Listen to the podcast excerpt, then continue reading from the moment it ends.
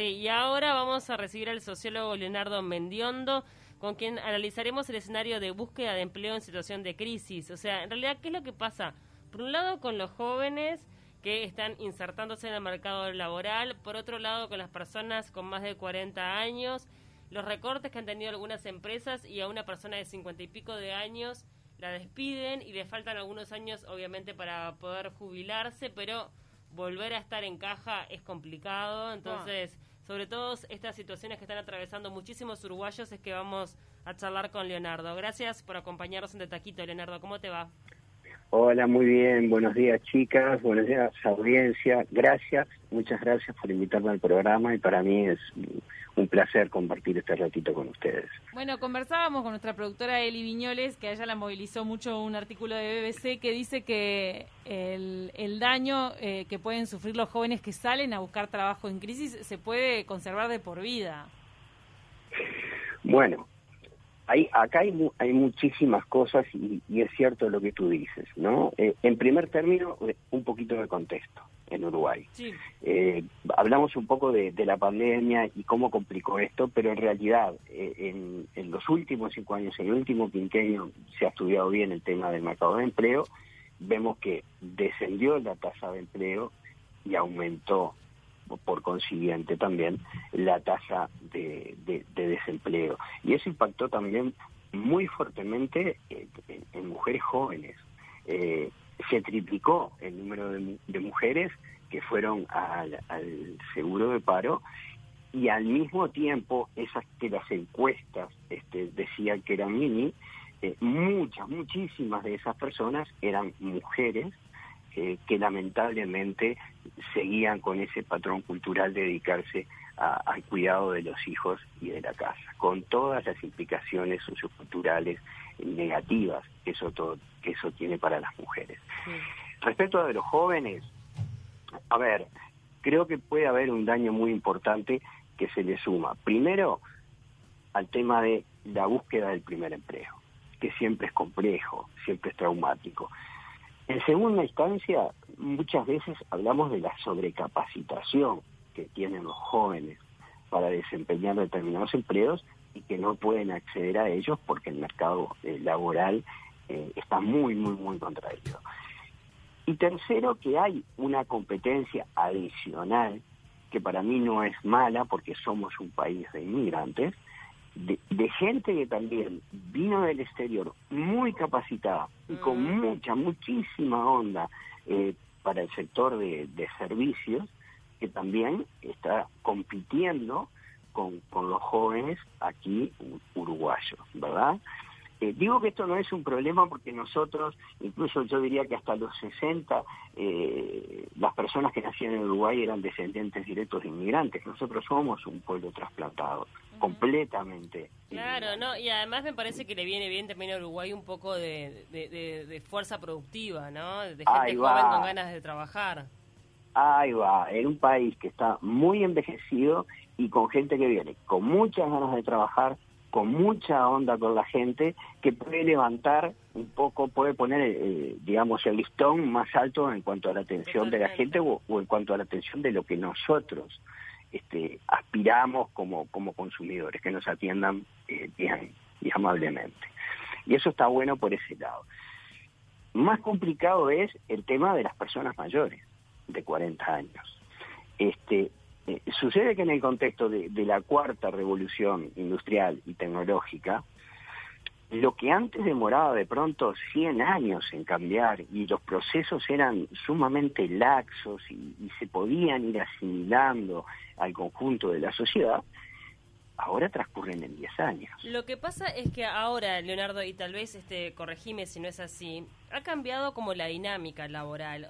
Eso de, de, tener un trabajo para toda la vida, de aportar al BPS para luego jubilarme, como que ya fue. Me, da la impresión de que ahora los trabajos son mucho más rotativos, más volátiles, eh, se adecúan más a las necesidades tanto del empleador como del empleado y no hay demasiada seguridad o certezas. Bueno, estoy totalmente de acuerdo contigo. Eh, cuando, mira, cuando me tocó hacer la tesis en, la facultad precisamente trataba ese tema. que ya desde la década de los 90 comenzaba a ser eh, como un aspecto central en la vida social eh, de los uruguayos, nuestra, eh, la incertidumbre.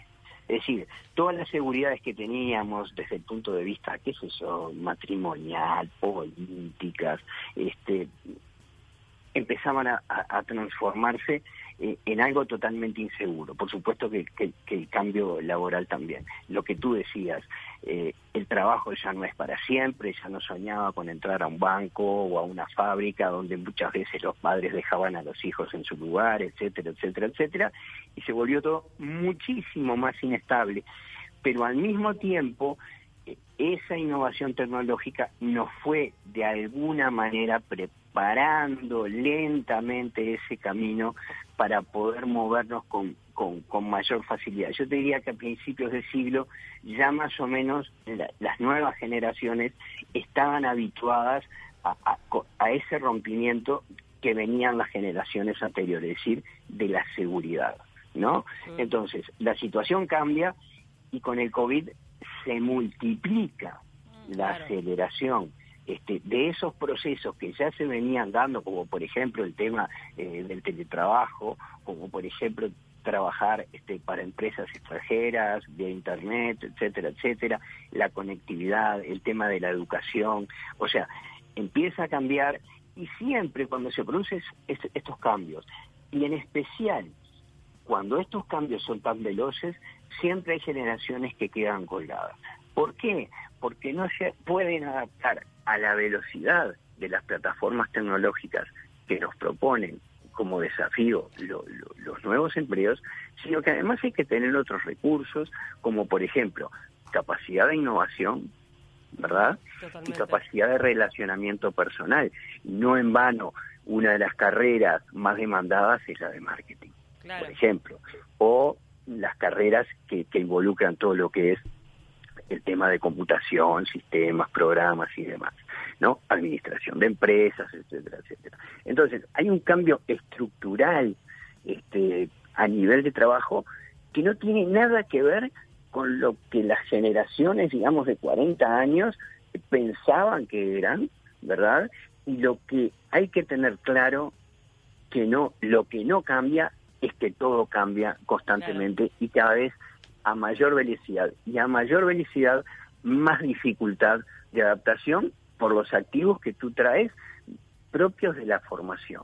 En el caso de los jóvenes, porque están súper este, formados, eh, quizás eh, no específicamente eh, en las carreras más demandadas, por ejemplo, hay pleno empleo en el tema, te diría, de, enfermería, hay pleno empleo en trabajo social, hay pleno empleo en, la construcción de software.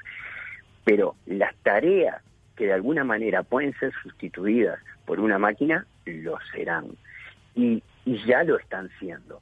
Eh, entonces, también tambalea el tema de, la seguridad social. No, no quieren hacer una reforma. A ver, las máquinas no, no pagan impuestos todos los meses y producen eh, muchísimo más que las personas. Es prácticamente un hecho de que se va a tener que reformar el sistema de previsión social porque... Eh, sin duda se va a tener que, reformar manteniendo naturalmente los derechos, porque, a ver, una cosa que no se dice es un trabajador de 50 años firmó un contrato, un contrato implícito. Obvio, ya pagó un desde montón, el punto de vista social, de que yo voy a trabajar tres años a cambio de una cantidad de X aportes. Claro. O sea, tú no, no le podés subir este, segundo, la, expectativa de vida. Bueno, es relativo. Los hombres en promedio viven seis o siete años menos que las mujeres. ¿No? Entonces, yo no quiero decir que le aumenten el trabajo a las mujeres. Quiero decir de que eso también se tiene que balancear porque los hombres vivimos menos. Y no es lo mismo una mujer a los 65 o 70 que un hombre a los 70. ¿no?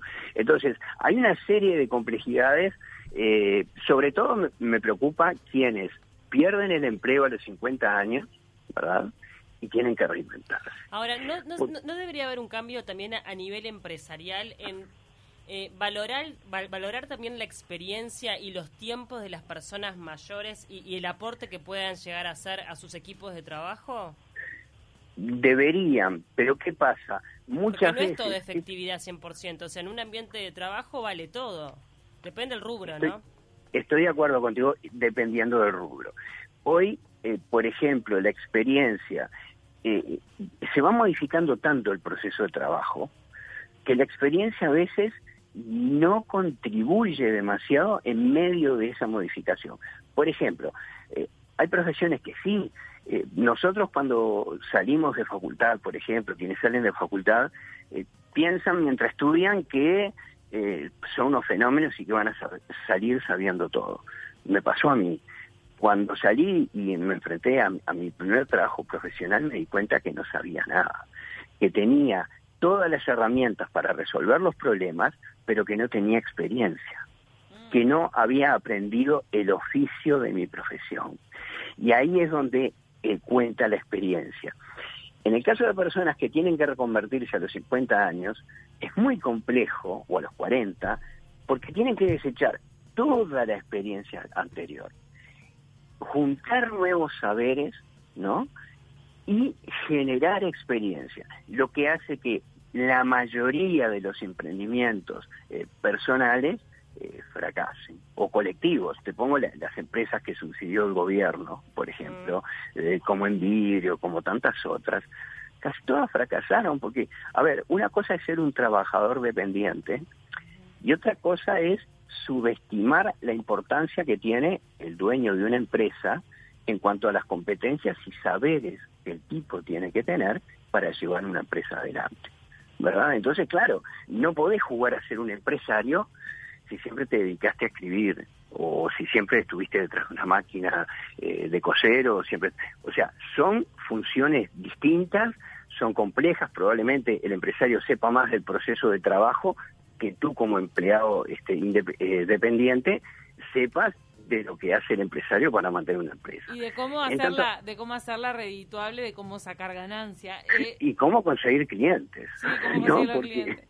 Leonardo, quería mm, consultarte, porque a raíz de todo este panorama que, que, estamos pintando en esta postal de la crisis, de, del contexto de, de pandemia, uno puede llegar a interpretar que los jóvenes que de repente van a quedar marcados por salir a buscar trabajo ahora cuando hay tan pocas, tan pocos puestos disponibles, tienen mucha más capacidad de reconvertirse y de cambiar, o sea, están a tiempo de cambiar, eh, a diferencia de los que a, los 40 se quedan sin trabajo.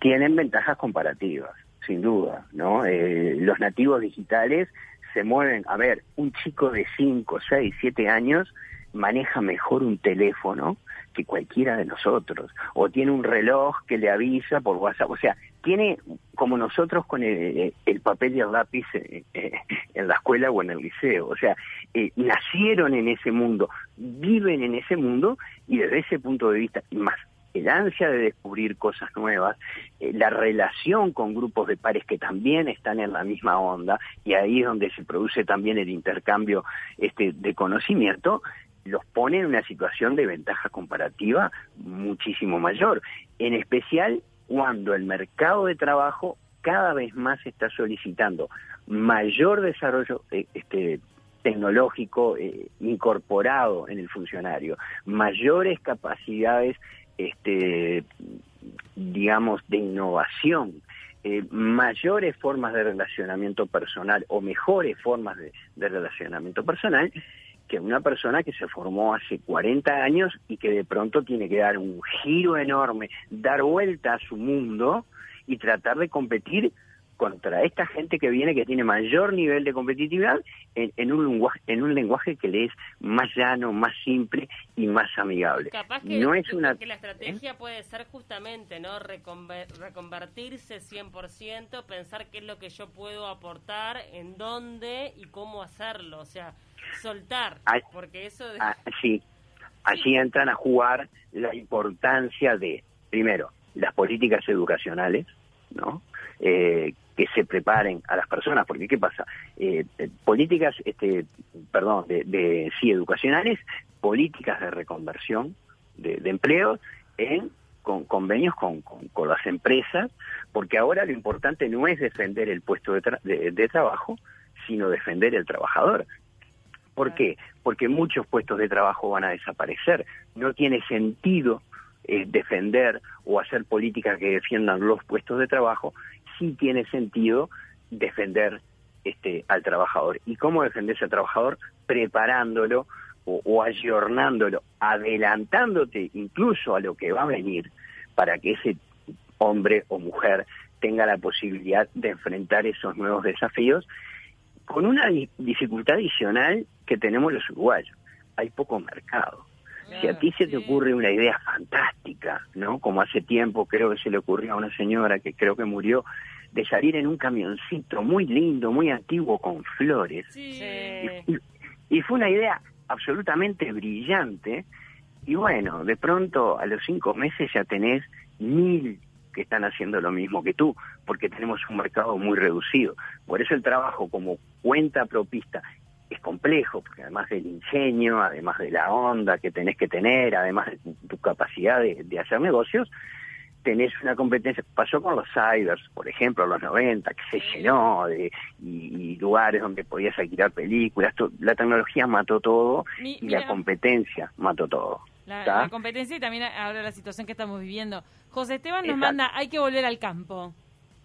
Bueno, bueno no está, no está, no está mal la idea para los que quieran de alguna manera bajarse del mundo, pero ojo. Hay veces que hay que, formarse. Me hiciste acordar a Primero, una, declaración polémica de Susana Jiménez en un verano, ¿te acordás? que ella dijo, la gente cuando no tiene dinero, que vaya al campo, que se le dé una tierra y que cultive. bueno, ella seguramente no va a ir al campo, porque primero, tenés que eh, estar a aprender a hacer lo que yo te decía hoy. Eh, no es cualquiera eh, que va al campo a plantar una semilla.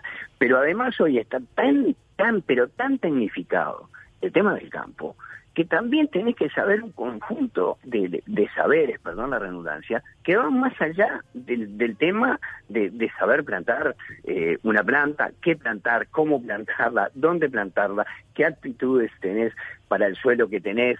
Eh, a ver, el campo no es este moco de pavo, hablando en, términos, es un trabajo muy sacrificado, no tenés sábado, no tenés domingos, este, un temporal te puede arruinar todo. Es decir, eh, a ver, no es complejo y, quienes somos bichos citadinos, ir a ir al campo, ya vemos una araña, salimos corriendo, este, no, no aparecemos más. No es para todo el mundo. Tengo 44 años, nos manda Juan Castro, y se me está haciendo re complicado conseguir empleo. Para, creo que para muchísimos compatriotas es igual, ya que hay 200.000 desocupados. Sí, sí, y se le va a complicar porque justamente no solamente se perdió este, la tasa de empleo, aumentó el desempleo, sino también la calidad del empleo.